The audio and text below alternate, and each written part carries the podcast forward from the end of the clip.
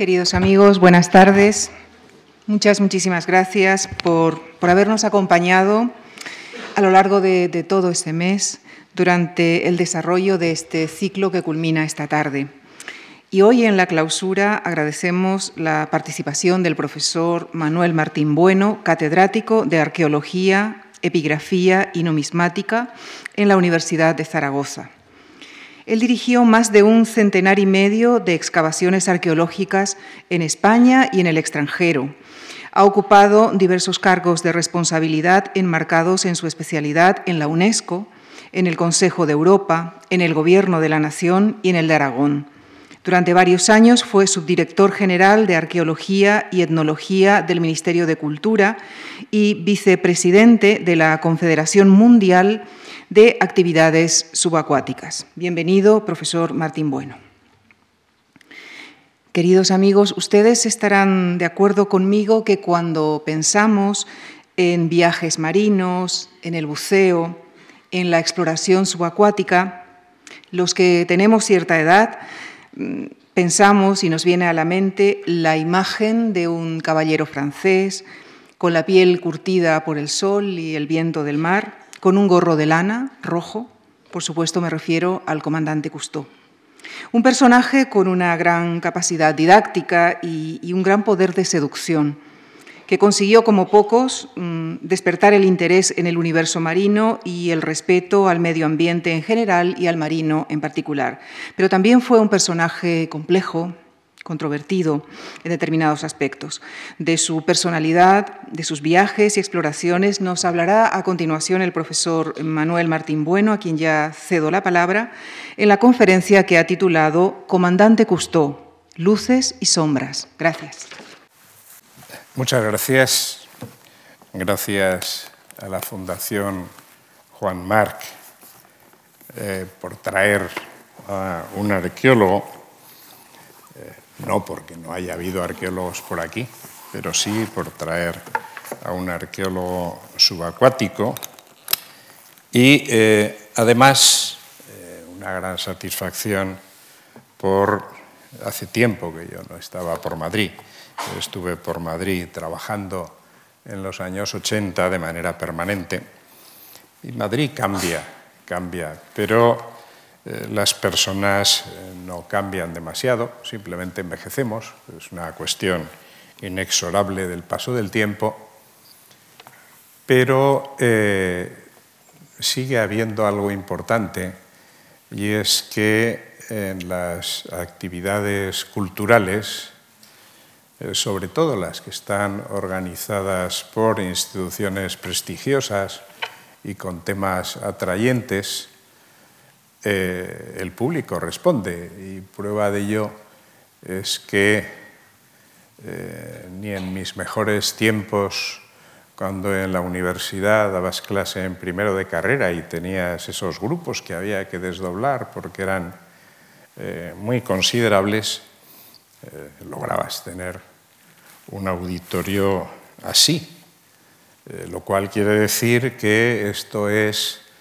la suma de, ya que soy, el fin del ciclo de las distintas personas que han pasado por aquí y que con sus temas y que con eh, su palabra eh, han creado un ambiente que ha fidelizado a un auditorio y ha hecho que supongo que todos ustedes, que seguro que han ido repitiendo, pues hayan ido pensando, bueno, cada vez un poquito más, espero no defraudarles, y si no, como enseguida viene la temporada navideña y las compras, por lo menos se olvidarán de aquel que vino de los monegros aragoneses y eh, a lo mejor pretendió embelesarnos y a lo mejor no lo hizo tanto.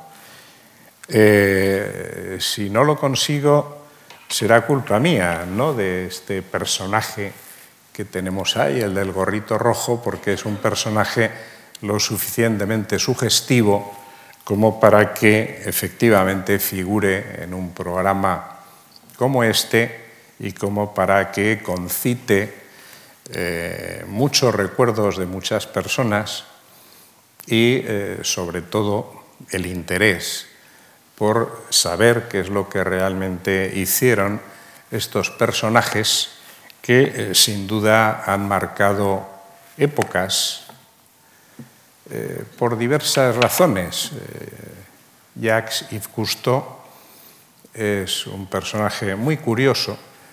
yo llegué a conocerlo.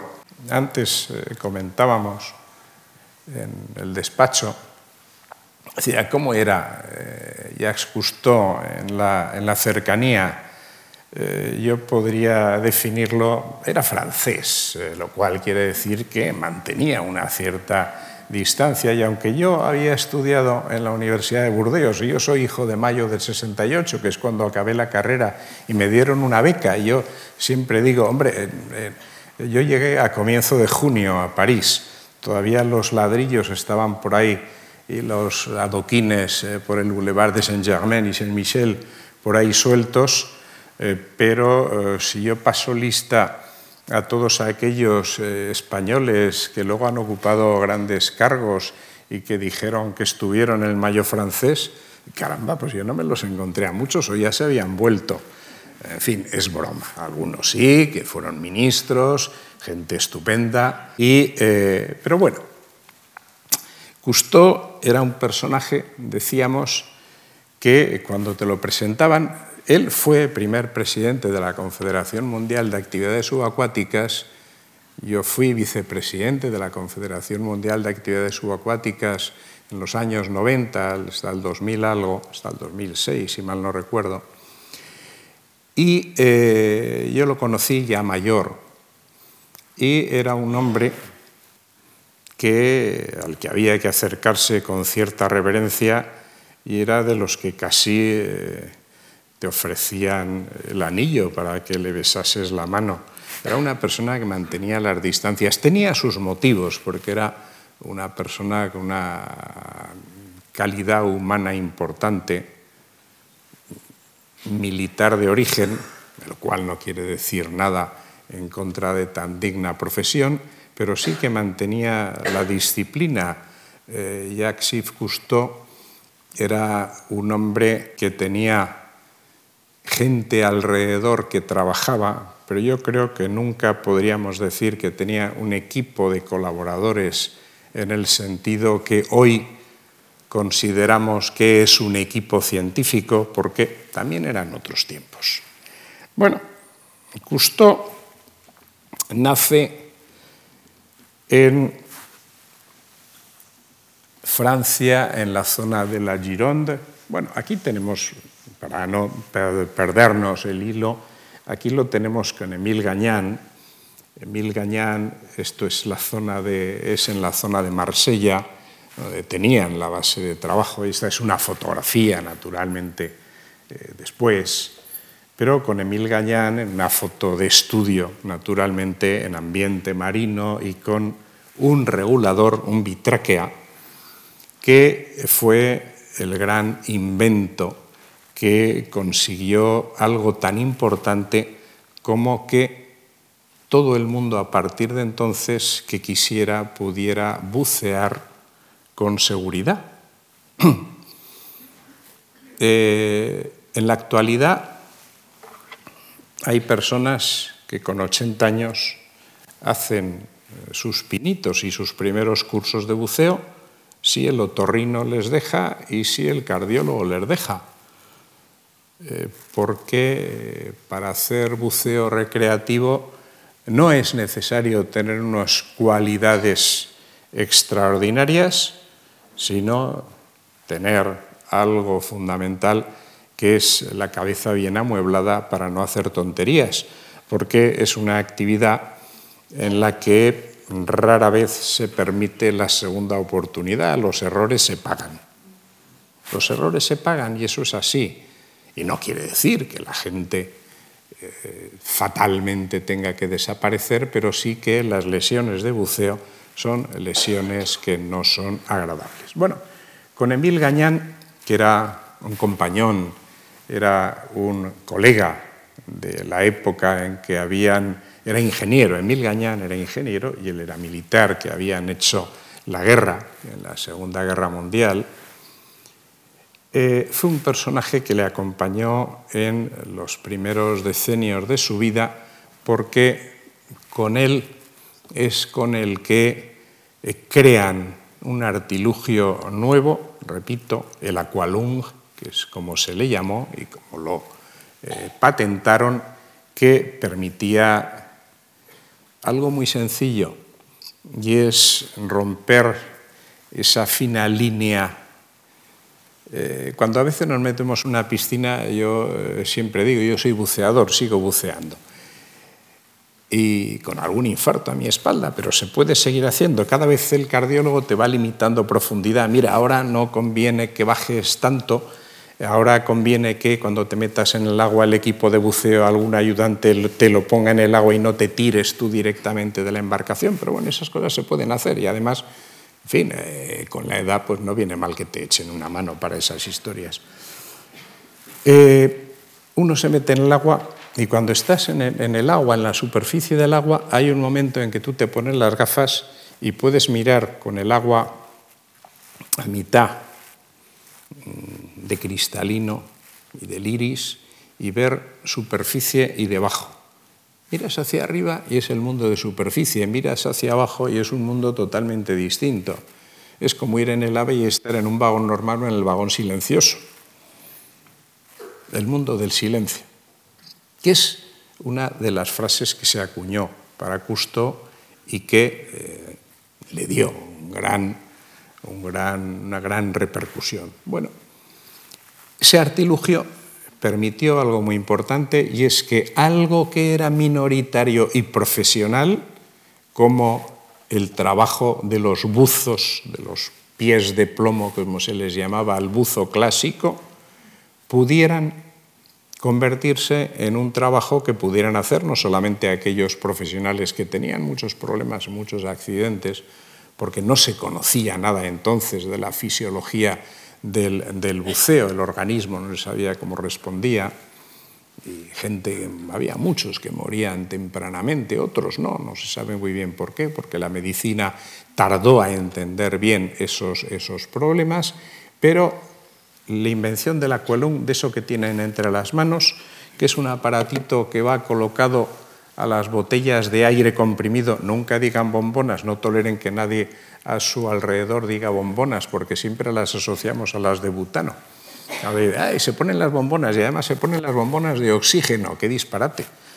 Eh, ponerse una inhalación de oxígeno, pues pueden ustedes quedárseles una cara beatífica y empezar a ver eh, cosas fascinantes, como si, como si estuvieran drogados directamente. Nosotros respiramos debajo del agua, respiramos aire comprimido, es decir, respiramos lo que respiramos aquí, nitrógeno, un poco de oxígeno y un poco de otras cosas, pero básicamente nitrógeno, que es la base. Bueno, lo que permitió el Aqualung fue que encerrar a presión, a alta presión en unas botellas de acero,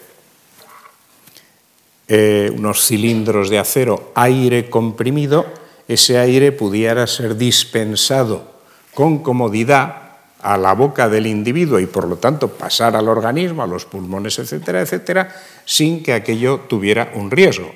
Porque nosotros tenemos a la espalda un equipo de buceo, que es lo que tenía Cousteau unos equipos de buceo muy, muy rudimentarios en los que entonces cargaban el aire a 100 atmósferas, hoy los cargamos a 250. 200 para los centros de buceo eh, para evitar riesgos de accidentes y eh, naturalmente uno no puede insuflar al organismo a esa presión reventarían los pulmones, pero hacía falta algo que bajase de la alta presión a la baja presión. Y ese fue precisamente el regulador, el aqualún, porque hasta entonces el buceador, el buzo clásico, el de los trajes aquellos de escafandra, lo que llevaba es directamente una manguera a superficie y le daban a una, a una bomba con una rueda, dos individuos, luego ya mecánico, y lo que te llevaba, daban es aire, el aire de superficie. Pero el que pudieras llevar tu propio aire y administrártelo tú, aquello permitió una libertad fantástica, aquello convirtió un desfile militar en un ballet, porque la gente empezaba a evolucionar y la gente empezaba a poder conocer. Aquello se difundió a una velocidad extraordinaria y aquello permitió que hoy haya millones de buceadores en el mundo y que cada vez más tengamos gentes de más edad que dicen, vamos a ver, ¿qué es lo que no he hecho yo todavía ahora que me han prejubilado, que me han jubilado, que ya tengo una edad, etcétera, etcétera?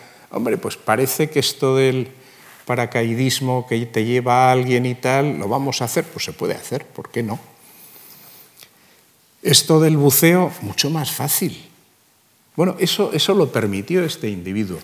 Esto lo permitió este individuo con ese ingeniero providencial, Gañán, que con un problema de ingeniería resolvió una ecuación física y aquello permitió que pudieran evolucionar y que pudiera convertirse en accesible ese mundo que dentro del globo terráqueo supone las cuatro quintas partes por visitar. Porque las cuatro quintas partes del globo terráqueo son agua, océanos, y no contamos los ríos y los lagos, solamente océanos y mares, lo cual quiere decir que tenemos mucho por recorrer. Claro, bien es cierto que eh, nuestra posibilidad de explorar para bucear es limitada la vida en, la orilla del mar la tenemos hasta 15 metros, 20 metros. Conforme vamos bajando, vamos perdiendo vida, vamos perdiendo colores y vamos entrando en riesgos. Pero tiene otras ventajas.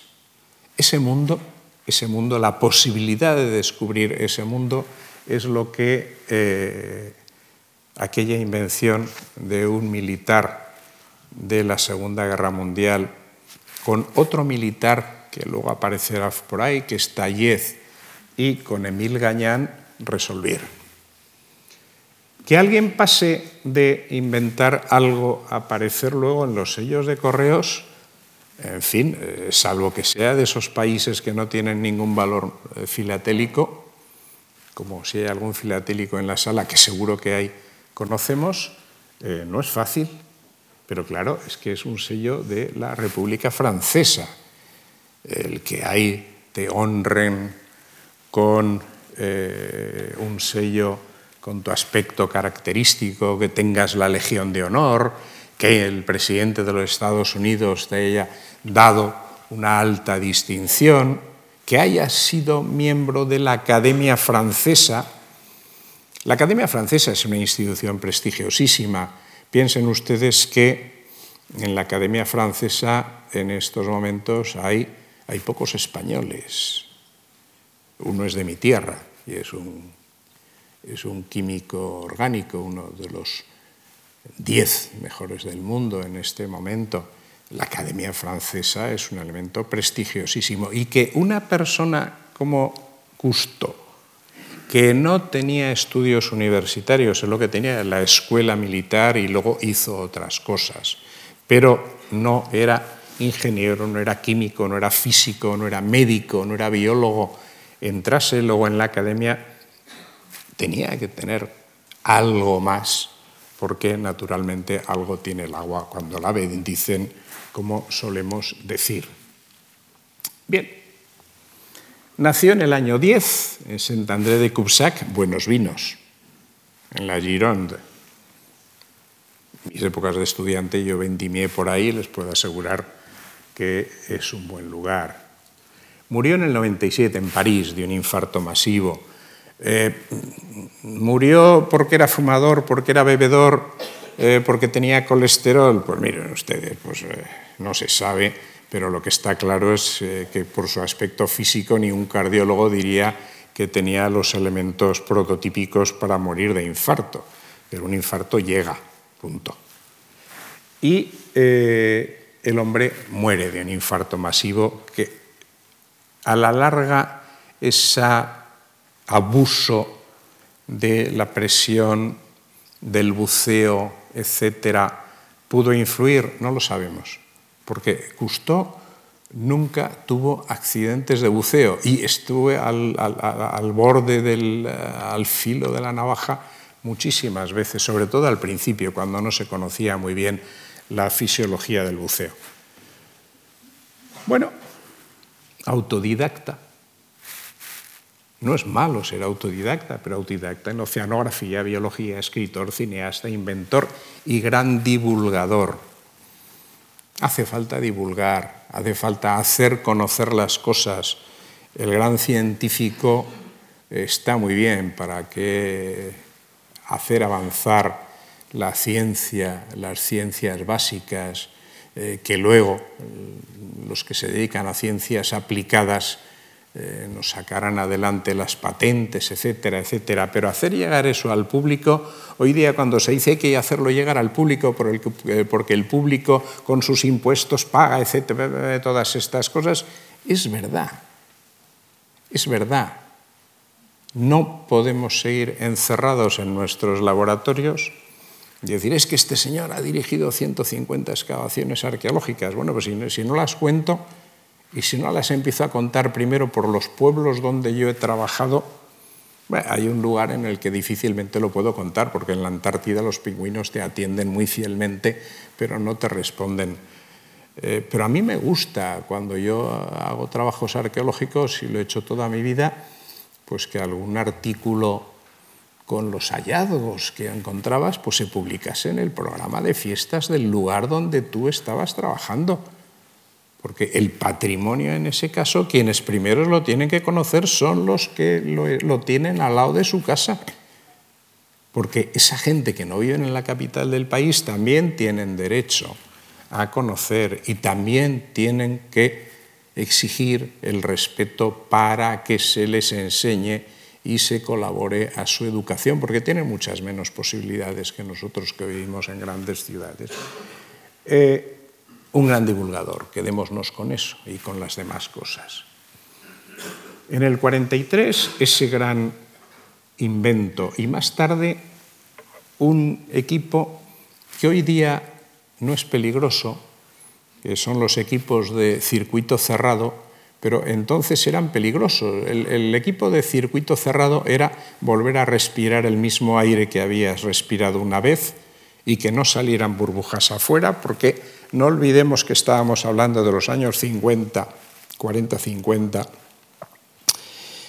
y eh, eran de aplicación militar y naturalmente el ver unas burbujitas al lado de un barco, eh, pues naturalmente alguien iba a mirar quién eran esos que se acercaban porque podía suponer un peligro. De ahí surgen los equipos de buceo en circuito cerrado para evitar que deje estela de la presencia de un individuo por allí. Bueno, un gran defensor del medio ambiente marino. Eh, sí, pero Cousteau fue un converso. Eh, luego verán ustedes unas fotos que dirán, Dios mío. Pero claro, ¿quién de nosotros, de chaval, no le tiró una piedra a no sé qué, si eras de pueblo? Y luego, naturalmente, hoy, hoy, Dios mío, esto, qué cosas, y firmas todo lo que hay que firmar por la protección de tal, de cual, de no sé qué. El que de crío no estuviera en un pueblo y no fuera con una bicicleta por encima de una tapia es que no habías demostrado que eras eh, tan bueno como los del pueblo te caías una acequia, por supuesto, pero bueno, para eso estaba la farmacia, te ponían unas grapas y tintura de yodo. Hoy los niños ya no van con tintura de yodo en las rodillas, ya no se caen. Dios mío, qué generaciones estamos criando tan asépticos. Es un poco complicado. Es bueno que de vez en cuando se hagan un descorchón en las rodillas, en los codos y lloren. Bueno, eh, aquella era una generación en la que pasaban esas cosas. El medio ambiente marino él se da cuenta perfectamente que está causando daño. Está causando daño para recuperar imágenes, dando de comer a pececitos, que hoy estaría absolutamente prohibido, para poderlos atraer a los focos de la cámara para poder tener unas buenas imágenes. Pero es que eso hasta hace 15 o 20 años se ha estado haciendo. E incluso premios de fotografía internacionales subacuática, hubo gente que hasta se llegaban a llevar, llegaron a llevarse especies que colocaban, las soltaban, hacían la foto y claro, aquello se prohibió porque era introducción de especies alóctonas en un medio y aquello podía contaminar. Bueno, él se da cuenta de eso. ¿Cómo se da cuenta muy tempranamente de que aquello de andar sacando ánforas como unos posesos no está bien y dejan de hacerlo.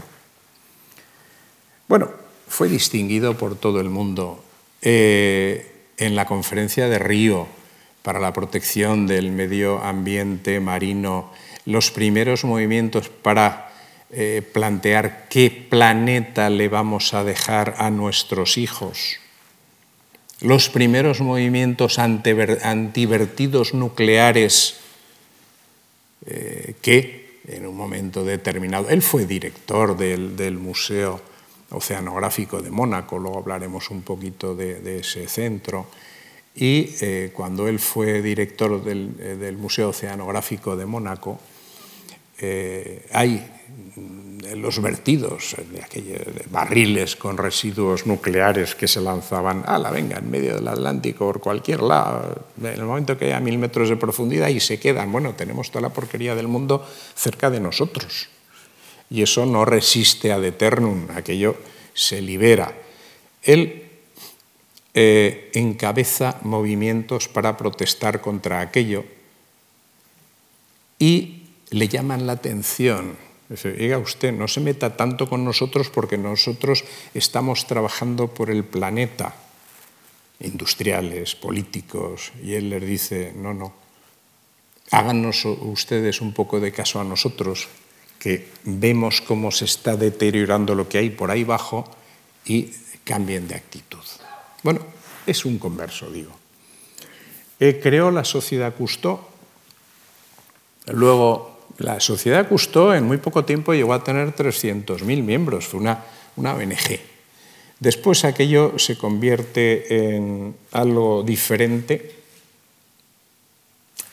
Algo diferente significa que se convierte en una fundación, muere su primera mujer, se casa con la segunda, muere su hijo mayor, y ahí empezaron los problemas. Empezaron los problemas, ¿por qué surgen los problemas? Por intereses económicos. Y ahí es cuando verdaderamente empieza la última etapa Cousteau, que fue delicada. En el año 79, yo lo recuerdo perfectamente, el hijo Philippe, con un hidroavión, con un Catalina que tenían para, para exploración, muere en el estuario del Tajo, en Portugal. Va a merizar, calcula mal, capotó, dio la voltereta y se ahogó. Aquello le marcó le marcó terriblemente. Cousteau no, llega a ser, no llegó a ser, fin, ya iba avanzando en edad, pero ya no volvió a ser lo mismo. Y eh, a partir del 92 comenzaron los problemas legales tras su segundo matrimonio, bueno, cosas de familia en las que no vamos a entrar, pero que todavía prosiguen. Este es el personaje. Este es el personaje un poco hermético, siempre delgadísimo, Allá lo tenemos, allá arriba, en el centro, con aquel equipo de buceo de la segunda generación, porque en la primera generación el regulador iba abajo, en el trasero, luego se cambió la moda y se subió arriba. Eh, abajo ya lo tenemos con equipos un poco más modernos. Bueno, son eh, ese equipo que tiene ahí con sus tiras amarillas, es un Nemrod o Spirotechnic de los años 70. Yo tuve un traje, todavía lo guardo, de, esa época, y su regulador, el Vitráquea, que él se mantuvo siempre fiel a ese viejo regulador que iba atrás y que venían dos tráqueas a la boca y en la boca respirabas, porque la cámara de alta y la de baja estaba detrás, mientras que hoy tenemos la cámara de alta en la salida de la botella y la cámara de baja la llevamos en la boca. Él siempre estuvo naturalmente con su equipo y abajo, bueno, tienen ustedes alguna imagen de sus conferencias. Eh, fíjense ustedes aquellos individuos tan aguerridos y tan insensatos que eran años 40, años 50, los buzos semiclásicos con narguilé, aquellos ya llevaban el regulador Gañán Cousteau, el bitráquea, pero estaban alimentados con un narguile, con un tubo desde superficie. A la derecha, los tres amigos, que les llamaban los musquemea, los mosqueteros del mar, en las eh, costas de Marsella, y naturalmente hoy no nos dejarían salir al agua con esas pintas, eh, no por la imagen, eh, pero ni chaleco hidrostático, ni neopreno, ni nada parecido. Pero estos tipos, en el año 49, en la bahía de Cartagena, buzos españoles se había inventado aquel regulador en el 44, en el 49, eh, llegaron a 90 metros de profundidad y se batió el récord de profundidad en España.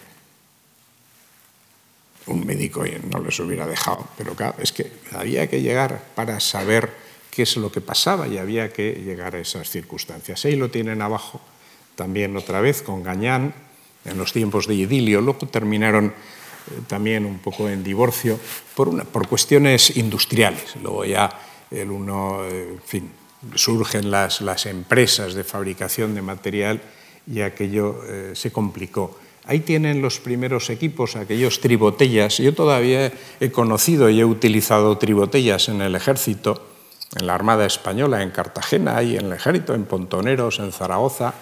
Esos tribotellas eran botellas de 10 litros o de 8 litros unidos y con el, con el regulador y el bitráquea, yo guardo un bitráquea porque aquí es, fantástico, pero tienes que llevar otro naturalmente de reserva, etcétera, etcétera, porque si no, no te dejan meterte al agua, eh, descubrieron o desarrollaron las primeras cámaras estancas, la Calypso.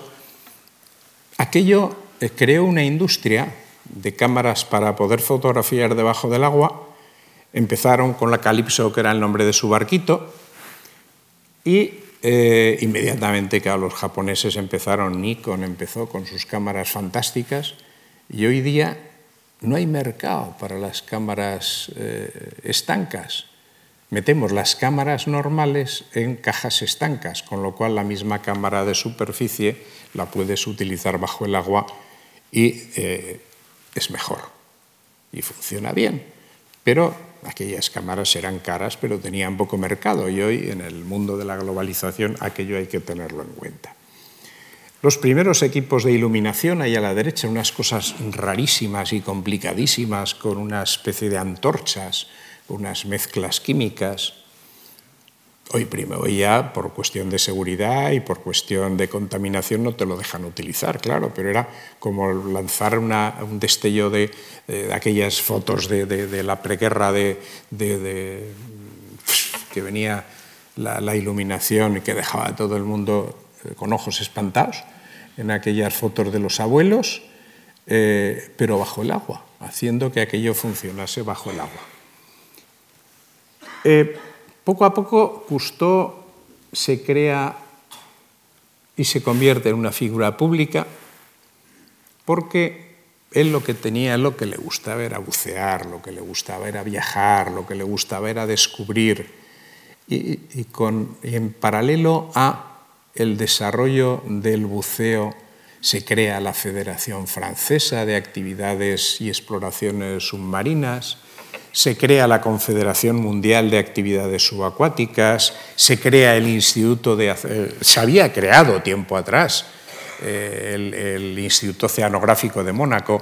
Curiosamente, el Instituto Oceanográfico de Mónaco y el museo, si van ustedes a Mónaco, no, no pierdan la ocasión, alguno ya habrá ido, de ir a ver el, palacio donde está el, museo y el Instituto de Oceanografía. El instituto, pero luego váyanse ustedes al cementerio de la Turbí, que está encima. En fin, no, quiero hacer ninguna asociación de primero museo y luego al cementerio, pero les voy a explicar por qué. Eh, en la Turbí, que está encima, y que hay un cementerio precioso, con personajes, poetas, eh, gentes diversos, eh, gentes que ves el, apellido y dices, ay Dios mío, pero este hombre me suena, esta persona me suena, hay grandes vinos, grandes tal, nobles, etcétera, etcétera, y unas vistas magníficas. Ay, Dios mío, las, las, urbanizadoras hoy no les habrían dejado que los pobres difuntos disfrutasen de esas vistas. Está en un sitio privilegiado, pero es que está al lado de el monumento de Augusto de la conquista de los Alpes. Y se ve desde el mar, y abajo tienes Monte Carlo.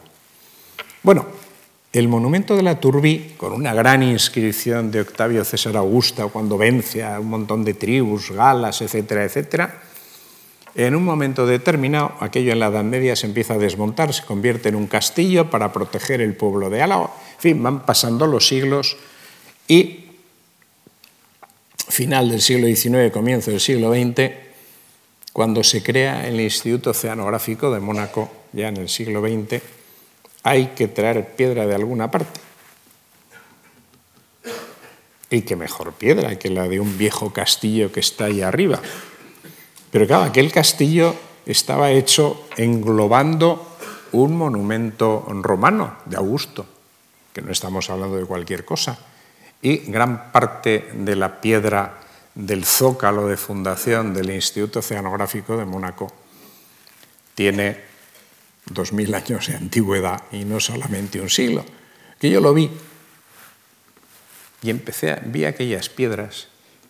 Lleva siempre los arqueólogos un metro, una cinta métrica por el bolsillo, un flexómetro, empiezas a medir y dices, Dios mío, estos son medidas múltiplos del pie romano y me fui luego a los archivos de cuando se, a ver el proyecto, de cuando se construye el Instituto Oceanográfico de Mónaco y vi de dónde se había traído la piedra. Y se había traído la piedra del castillo y el castillo era el monumento romano, con lo cual la ciencia había destruido ciencia para seguir progresando. En fin, seguimos viviendo sobre nuestras propias cenizas como cualquier ave fénix nueva. El barquito, el calipso, el calipso que luego lo verán muy maltrecho. El Calipso era una patrullera americana de la Segunda Guerra Mundial.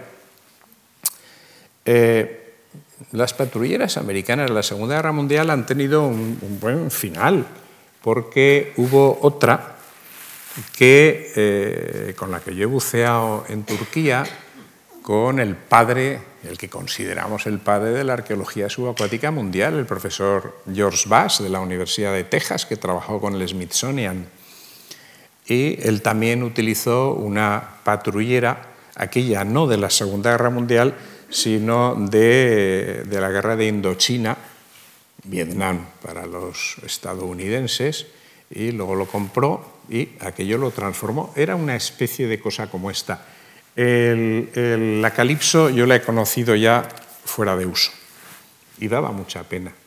Pero en la calipso la tradición de los colegas, de los mayores de la generación, los más viejos de mi generación y un poco la anterior, franceses, decían que se comía muy bien. Porque eh, igual que en otro barco de investigación francés, el arqueonauta, el arqueonaut, ahora está el arqueonaut 2, que era el de los arqueólogos, porque ellos tenían la tradición de, por Dios, un girondino, pues un buen vino y un buen cocinero para comer bien. Una buena mesa convencía a quien tuviera que aportar medios financieros para proseguir aquellas investigaciones. Bueno, ahí tienen ustedes a Cousteau con ballenas, eso fue ya épocas muy avanzadas, y no con la Calipso.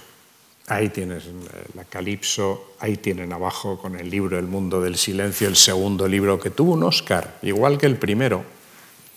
Y ahí lo tienen allá a la derecha, pues eh, con una pequeña foca dándole besitos, como si fuera un gato. Las focas son muy cariñosas, pero tienen un mal aliento horroroso, igual que las ballenas.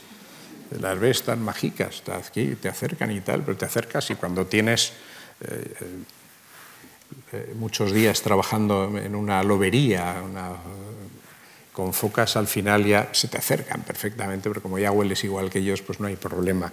Pero al principio les puedo asegurar que hay, en fin. Ahí tienen la, la, Calipso, el esplendor y decadencia, y arriba a la izquierda en sus mejores épocas. Era un barquito pequeño, pero era un barquito que tenía todo, estaba bien adaptado. Y abajo tienen la Calipso, esta es la, la foto que yo le hice hace unos años, abandonado. Pero claro, eh, Dice, bueno, ¿y por qué no lo han recuperado? Es un mito. Bueno, en primer lugar, no se puede recuperar todos los vejestorios que tenemos por ahí, ni de barcos, ni de nada. Eh, y lo dice un arqueólogo, que estamos acostumbrados a querer conservar todo. Pero es que la propia Fundación Cousteau no movió un dedo.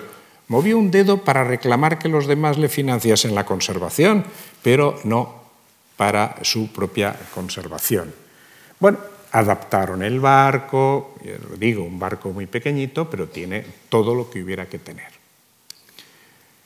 Y esos fueron los años felices, fueron los primeros años, de los años 40, los, de los años 50 a los años 65, con los recorridos que hicieron, que fue Mediterráneo, fueron poco a poco digamos que asomando la nariz un poco más allá, empezaron por el Golfo de Marsella, la Provenza, eh, los barcos romanos, luego a Italia no se acercaron mucho porque los italianos no los veían con muy buenos ojos, eh, luego estuvieron en Túnez, claro, Túnez entonces era eh, colonia francesa, luego fueron a Egipto, descubrieron lo que eran eh, los sitios a donde yo no sé si podremos volver a bucear, a Hurgada, Sharm el Sheikh y todas estas cosas que, yo estaba allí hace, hace seis, siete años buceando y ahora ya es un poco más complicado después de las últimas historias. Y luego toda esa zona hasta Madagascar.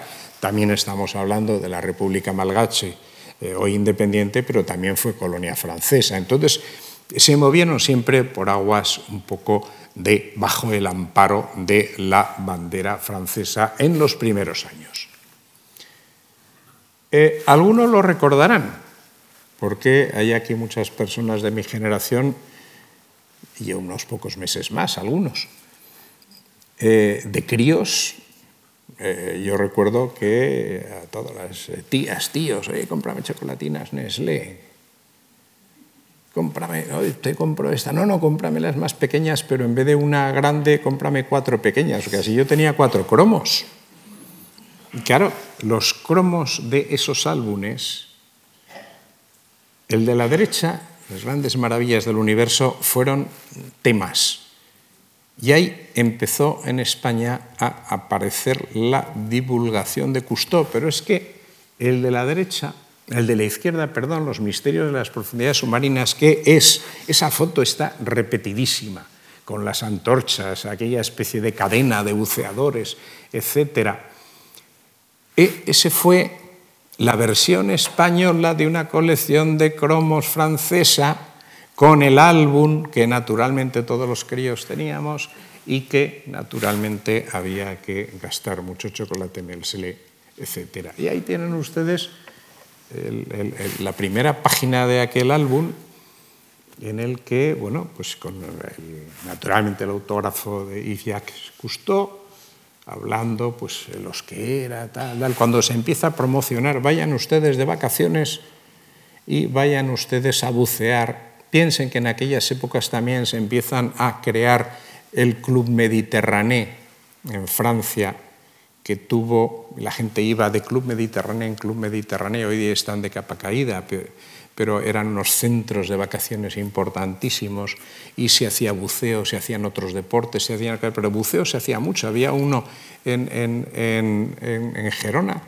en Rosas, en Culip, donde luego se han descubierto seis barcos romanos y se excavaba alguno importantísimo. Bueno, eso era lo que entonces decía ese traspasar la barrera entre la superficie del agua, que ya no es infranqueable, las lentes submarinas, las aletas de caucho, bueno, y las aletas directamente. Eh, las aletas es lo que da el nombre a los primeros buceadores que se les llamaban los hombres rana. Hombre rana. Y aquello duró mucho tiempo, la denominación de hombre rana. Oye, eh, aquello parece un arcaísmo de filólogos, ¿no? Lo de hombre rana. Es el buceador.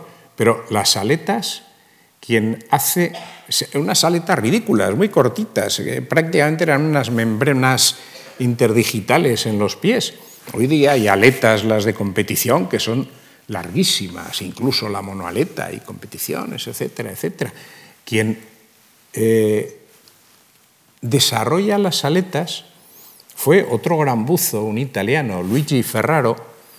Luigi Ferraro fue un hombre que murió, lo tengo anotado, murió en, en, en, en el, el 2006, yo lo conocí en Roma, había nacido en el 14. Luigi Ferraro fue un individuo de aquellos famosos eh, hombres con los torpedos humanos de la Segunda Guerra Mundial. Luigi Ferraro era un genovés que tan apenas sabía bucear, pero como tenía que ir montado en un torpedo, lo que tenía es que llegar hasta el lugar, no tener miedo, colocarle la carga al buque inglés o aliado en cualquier caso y salir corriendo si podía. Luigi Ferraro eh, era un hombre grande, yo lo conocí ya de muy mayor, y este hombre tenía el triste de récord del ser humano que más toneladas de barco ha hundido una sola persona, veinte y tantas mil toneladas, individualmente. Dices, bueno, este hombre vivía presionado por los muertos que había habido y tal. No, porque si no, naturalmente media humanidad no viviría y algunos no deberían vivir, eh, con los acontecimientos recientes, ¿no? Pero Luigi Ferraro era un tipo curioso. Luigi Ferraro, después, en la vida civil, cuando termina la guerra mundial, etcétera, etcétera, era del grupo, todos se conocían, eran todos compadres, cada uno en su lugar. Y Luigi Ferraro fue el que se dedicó con la industria del buceo a diseñar aletas. Bueno, Luigi Ferraro vivió del diseño de aletas y probando aletas alguien que de joven prácticamente no sabía nadar.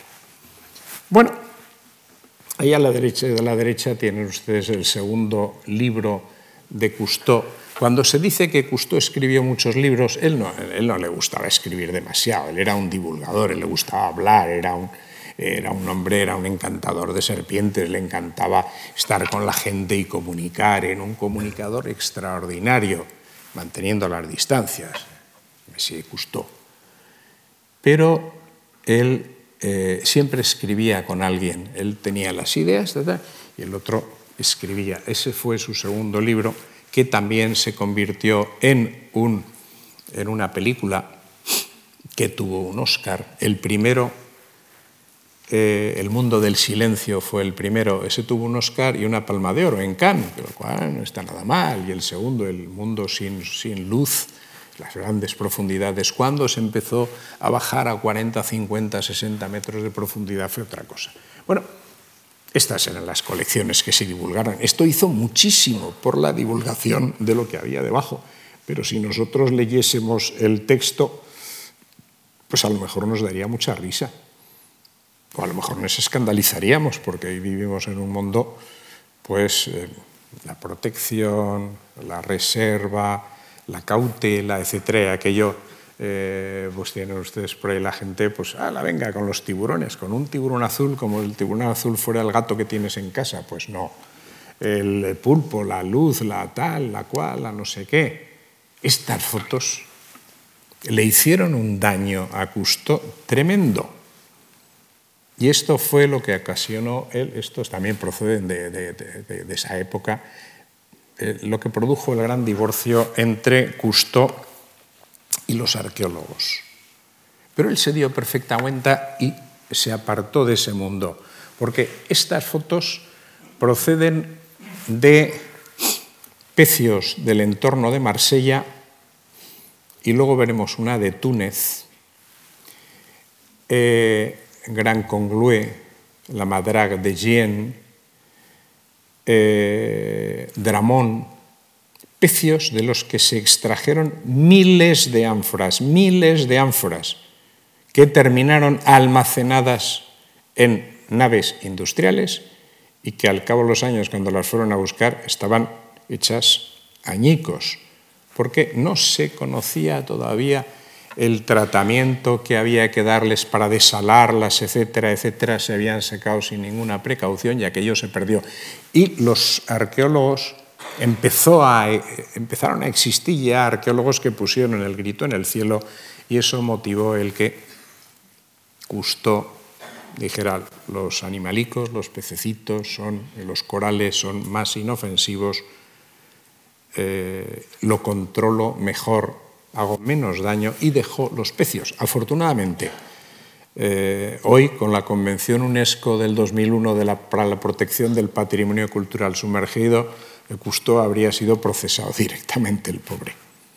Eran otros tiempos, eran, eran otras situaciones, pero era impensable. Pero claro, hoy seríamos incapaces de hacer una cosa así. Pero es que en aquellos momentos, estas, eh, alguna de estas fotografías que eran de ánforas de vino itálico, todo el comercio del Golfo de León hasta la península ibérica, etc., eran barcos que todavía estaban a 15, 20 metros de profundidad. Hoy no encontramos ningún pecio, salvo rarísimas excepciones, a menos de 50, 60 que esté sin tocar. Todos los demás están expoliados, salvo que haya habido un gran temporal que te levante una playa y te deje al descubierto algo, como ocurrió, por ejemplo, en Mazarrón con los barcos fenicios o como ha ocurrido en el Bou Ferrer en, la, costa, en, la, costa, en la costa de Alicante, que es un, un pecio que se está estudiando magníficamente, pero entonces, además, se, se desmontaba aquello, se sacaban las ánforas, se encontraban con la madera, ah, Dios mío, y la madera, no se sabía qué hacer con la madera, no se conocía nada de construcción naval antigua. Hoy día, naturalmente, eso sería impensable, pero se dieron cuenta a tiempo, pero se dieron cuenta a tiempo después de varios miles de ánforas y unos cuantos pecios despanzurrados. Estos eran los buceadores, con gran deportividad, bajaban, subían, ya ven ustedes que la fotografía de arriba a la derecha es la que ha sido repetida hasta la saciedad en carteles de cine, en reportajes, en todo tipo de cosas, las iluminaciones eh, que variaron. Hoy día las iluminaciones, pues naturalmente ya con las cámaras digitales, ha cambiado totalmente. Yo todavía estaba usando flashes debajo del agua y lo sigues utilizando iluminación cuando bajas por debajo de los 30 metros que empiezas a perder los tonos cálidos. Bajamos debajo del agua y lo primero que empiezas a perder es los colores cálidos. El rojo lo pierdes, el amarillo lo pierdes y al final conforme vas bajando te vas quedando con el azul, el azul y el verde y el gran azul que es y la oscuridad. Pero a 50 metros tú ves unas magníficas fotografías, todo azul. dices, ah, qué bonito, todo azul. Bien. Pero claro, lo iluminas y entonces encuentras que aquello es un mundo con todo el colorido de la naturaleza, pero debajo del agua.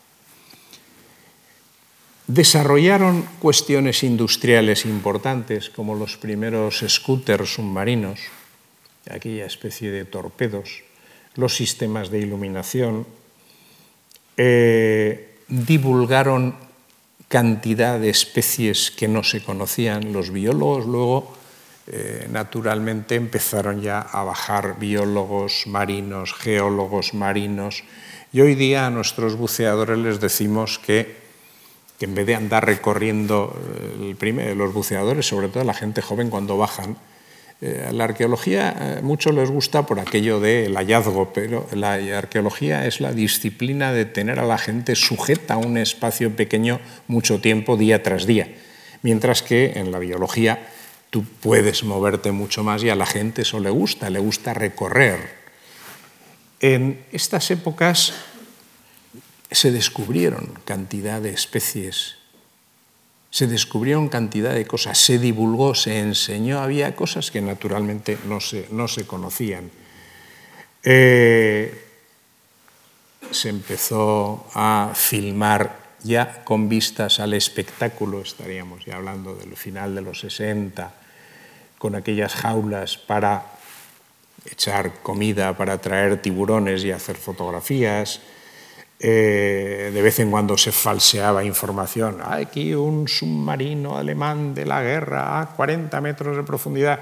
Hoy cualquier buceador que haya buceado tres veces dice, mire usted, que es que eso está a, a 10 o 12 metros de profundidad en aguas transparentes, porque tenemos la superficie ahí pegada. O los restos de, pecios que tenemos por ahí. Bueno, él había querido ser eh, piloto también. Él quiso ser aviador, eh, aviador naval, pero tuvo un accidente de moto, como Lorenz de Arabia en su última época. Se rompió una pierna que yo le imposibilitó. Eh, su hijo siguió la tradición y con aquel Catalina, que aquello es en, las costas francesas, es cuando murió Philippe en el Tajo y aquello le cambió. Ha sido una fuente de inspiración tremenda para gente de todo tipo.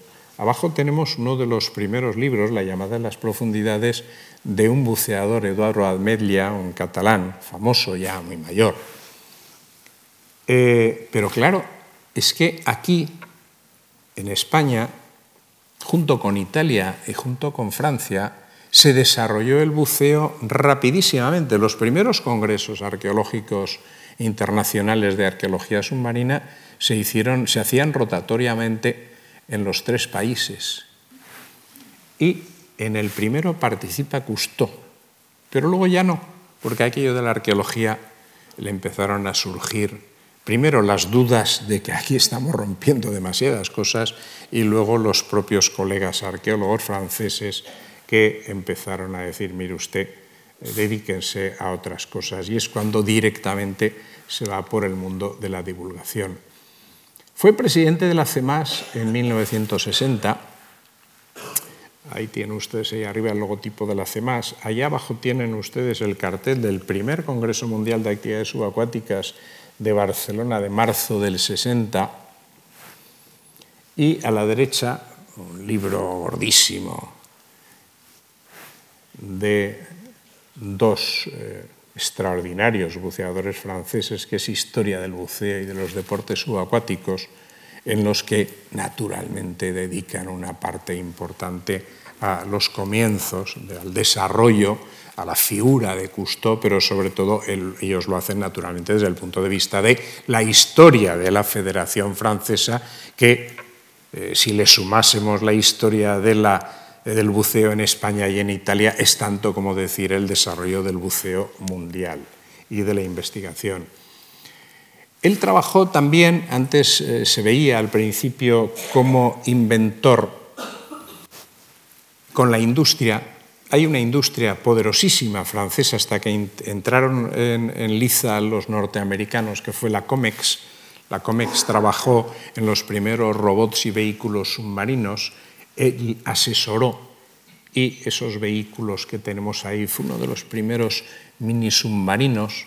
Ahora, eh, el Consejo Superior de Investigaciones Científicas ha desarrollado con un proyecto en estos años de carestía un vehículo submarino en España bastante notable. Ahí tienen ustedes eh, cuando comienzan a generalizarse el buceo y la publicidad. La Spirotechnic fue una de las primeras grandes empresas de material de buceo, con los trajes, las aletas, los reguladores, y a la derecha tienen ustedes una joven que tiene ya unos cuantos años más, con los equipos actuales, el doble regulador, el traje completo, en fin, todo el, el, jacket, el chaleco hidrostático, etcétera, que es lo que hoy mm, nos exigen para meternos en el agua, y un regulador ya diferente, eh, porque hoy nadie eh, ya utiliza, salvo por capricho, un regulador bitráquea porque hoy día, oh cielos, ya no están homologados por la Unión Europea. Y lo puedes llevar como elemento secundario y te lo toleran como capricho, pero tienes que llevar eh, los más modernos, más seguros, etcétera, etcétera. Eh, la divulgación o se publica o no existe. Ahí tienen ustedes, bueno, la gran enciclopedia del mar. En la primera edición española, la enciclopedia Cousteau, el nombre tenía un atractivo especial, que luego la ha habido en vídeos, en CDs, en series televisivas, etcétera, etcétera. Y los dos, el primer libro, El mundo del silencio, que fue el primero, traducido a muchos idiomas, y luego ya otros monográficos. un libro sobre el calipso y Cousteau, las aventuras en Galápagos, el lago Titicaca y en otro lugar americano, en Blue Holes, ven ustedes que asociado con alguien, con Philip Diol, el mundo de los tiburones, etc. Pero la contrapartida, estas fotos también le crearon problemas, porque le crearon problemas en los momentos, primero con los arqueólogos y luego con los biólogos y los naturalistas, porque en todo se había creado la Asociación Mundial para la Protección de la Naturaleza. Y cuando estas fotos se publicaron, pues naturalmente pusieron el grito en el cielo y con razón.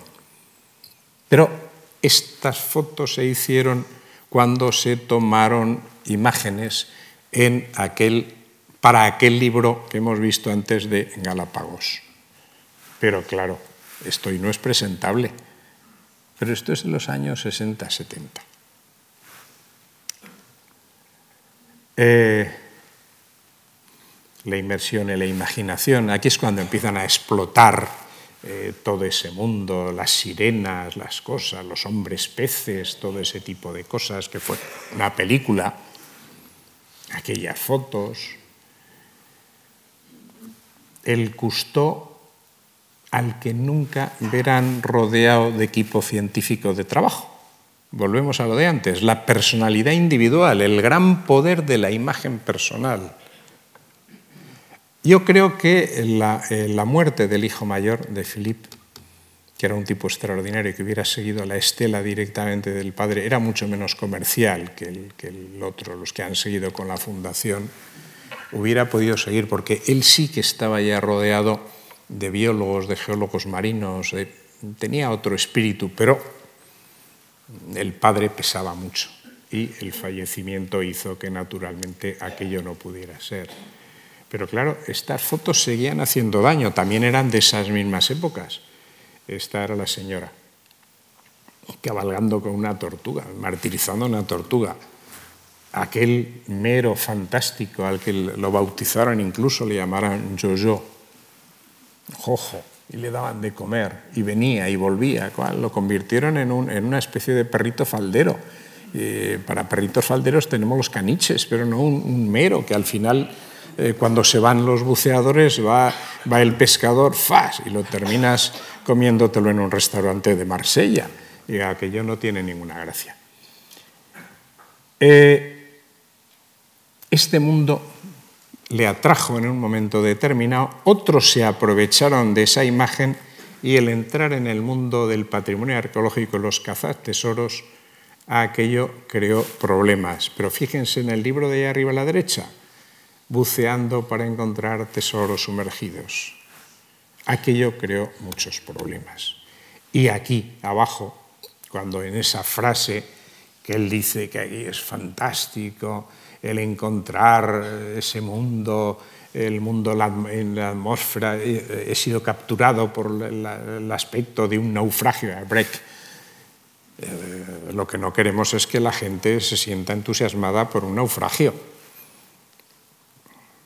Hoy mismo, en un periódico gallego, en La Voz de Galicia, en las tres ediciones, la de Vigo y la de, y la de Coruña, en la portada aparece un cazatesoros de la época de Cousteau, un poco más joven, un belga Stenuit, que anduvo saqueando por las costas españolas y que parece que la gente tiene mala memoria y que la un festival de, cine científico y marino de la Universidad de Vigo lo invitan y aparece por todos lados. hemos protestado todos. A mí me pidieron ayer un pequeño artículo, ha aparecido en la portada del, del, periódico y por favor, vamos a ver que tenemos legislación, que tenemos, no se puede permitir que campen por sus respetos cazatesoros, que no estamos en los años 70, que tenemos legislación apropiada.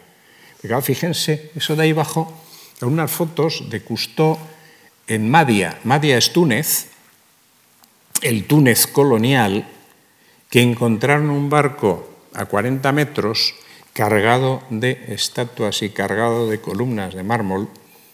Y claro, luego él, ah, como si fueran muñecos de guiñol, Aquello creó problemas con las autoridades tunecinas entonces todavía y con las autoridades francesas y es un mundo que abandonó prematuramente. Pero fíjense aquí, en ese sello ya después ¿eh? de Turks, las islas de Caicos y Turcos, que dice, en el año 52 Cousteau y su equipo excavaron el primer eh, naufragio usando eh, equipos de buceo. Claro, ese, capitel jónico, utilizar un jónico como podían haber utilizado otra cosa, era precisamente de Madia, de Túnez. Claro, esa noticia de arriba es de la semana pasada de unos pescadores malagueños que con unos arrastreros habían encontrado un pecio en las costas de Málaga, semana pasada, ¿eh? Y eh, estaban sacando ánforas que luego las vendían por eBay en la red. Claro, naturalmente el SEPRONA para algo está, y para eso está la legislación, que las ánforas donde tienen que terminar es en un departamento de un museo universitario sirviendo para lo que tiene que servir. Honores y distinciones todos reconocidos y merecidísimos. Y nunca se le podrá, se le podrá negar el gran esfuerzo por la divulgación. Si la gente conoce los océanos, es gracias a Cousteau, va indisolublemente ligado al fin. Muere, honores militares, etcétera, etcétera, pero no fue el único. Ponemos dos o tres personajes. Este individuo que tenemos aquí con el príncipe Alberto de Mónaco a bordo es el del bigote a la izquierda. Este es Donde Bueno, un señor de Zuera, Zaragoza, que fue el fundador de la oceanografía española. Hace un par de años fue el centenario. Este murió en el exilio mexicano. Y este individuo fue distinguido todos. Fue uno de los que estuvo en el equipo fundacional del Instituto Oceanográfico de Mónaco. ¿Y quién? Pues un señor de un pequeño pueblo del interior de la península ibérica que era un estudioso de las cosas del mar, prestigiadísimo en todo el mundo. Estos fueron otra familia contemporáneos de, de Cousteau, que fue la familia Picard, ahí tienen las dos generaciones, yo he conocido este de aquí abajo, que es un poco mayor que yo, y el batiscafo Trieste. Estos suizos, ingenieros, académicos y con mucho dinero, no porque fueran suizos, pero además. Pero estos fueron quienes crearon eh, elementos para poder llegar a las grandes profundidades y fueron quienes alcanzaron la fosa de las Marianas y de las Filipinas, 11.000 y pico metros, que es la profundidad más alta del planeta.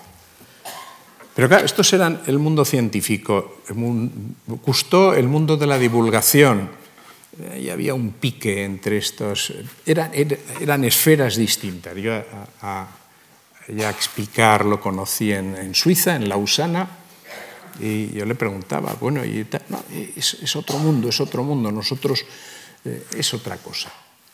Bueno, la CEMAS de la época de Cousteau pasó a otras cosas, a organizar cursos de buceo científico, y ahí tienen ustedes pues arqueólogos, tienen biólogos, tienen todo tipo de cosas, y es una actividad que se hace en las universidades, pero gracias a aquel descubrimiento de los años 40.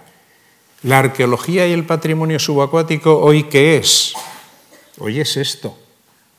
Hoy es la UNESCO, la Convención UNESCO para la protección de este patrimonio, las campañas para proteger nuestro patrimonio del pillaje, cuando en aquellas épocas, en los años 60, se decía, lo que está en el mar es del primero que llega. No. Los marinos decían, cuando pierdes de vista la costa es el mundo de la impunidad, pero no quiere decir que lo que esté debajo no sea de nadie. Es un mundo complicado, algún día podremos hablar. Una arqueóloga, la descubridora y excavadora del Mary Rose, el buque insignia de Enrique VIII, famoso por sus mujeres, como ustedes saben, ninguna le sobrevivió. Eh, con Mary Rose hemos trabajado en el duro mundo de la arqueología subacuática en aguas frías y con poca visibilidad. No verán ninguna fotografía de la época eh, de la divulgación y del mundo Cousteau eh, con, sin visibilidad, oscuridad, etcétera, etcétera, ¿no? porque aquello desencanta un poco a la gente, claro está. Este es un pecio de otro gran oceanógrafo actual, ya jubilado hace un par de años, Robert Ballard. ¿Se acuerdan de la película Titanic? Las primeras imágenes, el que descubrió el Titanic, un oceanógrafo. Este es un pecio que está en el canal de Otranto entre Sicilia y Túnez, a 450 metros de profundidad. Tenemos las fotos. Nunca bajaremos a él seguramente, y menos mal que para qué queremos más ánforas si tenemos los museos llenos. Ya sabemos de qué época era ese barco. Eran unas ánforas binarias Dressel 1 de la zona de Campania. Que se quede ahí, que se quede ahí.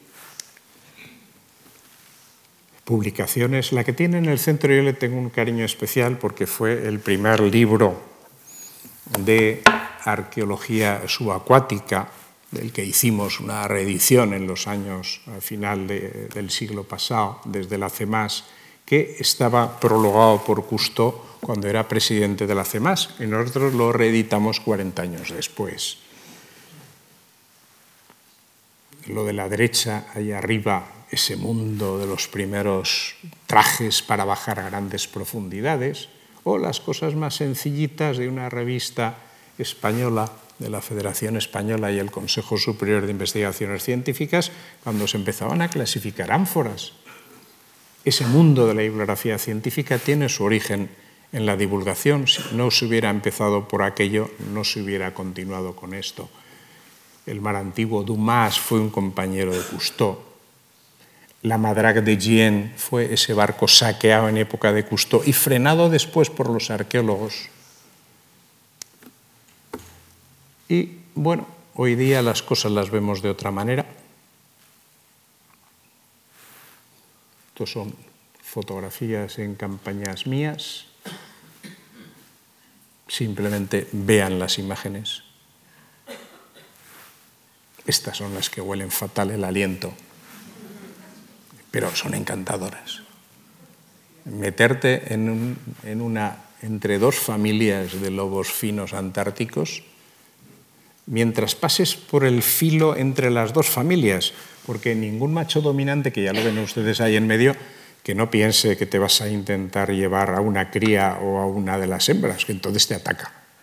Pero si tú pasas por el centro entre dos familias, te dejan. Incluso te puedes sentar y te acerca de vez en cuando alguno, te vienen ahí, y como ya si llevas un mes trabajando allá, hueles igual que ellos, pues no pasa nada. Las ballenas también un aliento horroroso, las ballenas jorobadas, pero acá estar como había estado Cousteau en sus tiempos y como hemos estado nosotros a 10 o 6 o 5 metros de unas ballenas, es un privilegio que todavía se puede hacer. Bueno, algún día hablaremos de estas cosas que no hubieran podido ser con sus momentos gratos y sus momentos ingratos, porque dormir ahí y al día siguiente ponerte el traje neopreno y bucear en esas aguas. Es fantástico, pero claro, 18 eh, minutos máximo porque si no te empiezas a congelar. Pero compensa. O en aguas sin ninguna visibilidad, quedan dos diapositivas, no se me desesperen, en el río de la Plata, sin ninguna visibilidad. Pero la arqueología es esto, la naturaleza, la biología es otra cosa. Pero de esto también se puede hacer divulgación.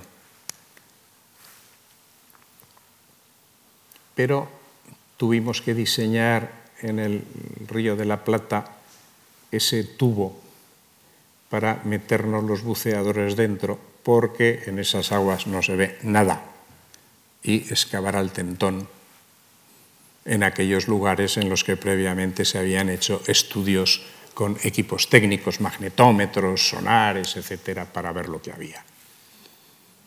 Y si uno quiere rizar el rizo, como yo en el año 2006, pues se va a Tomsk, a Siberia, y le ofrecen los rusos, que son muy divertidos, y eh, con una botella de vodka cerca, le dicen, profesor, ¿quiere usted ponerse este traje? Y tú, que estás muy echado para adelante, dices, hombre, pues sí. Y te metes dentro y luego te enteras que en ese río están refrigerando aguas arriba ocho centrales de producción de plutonio.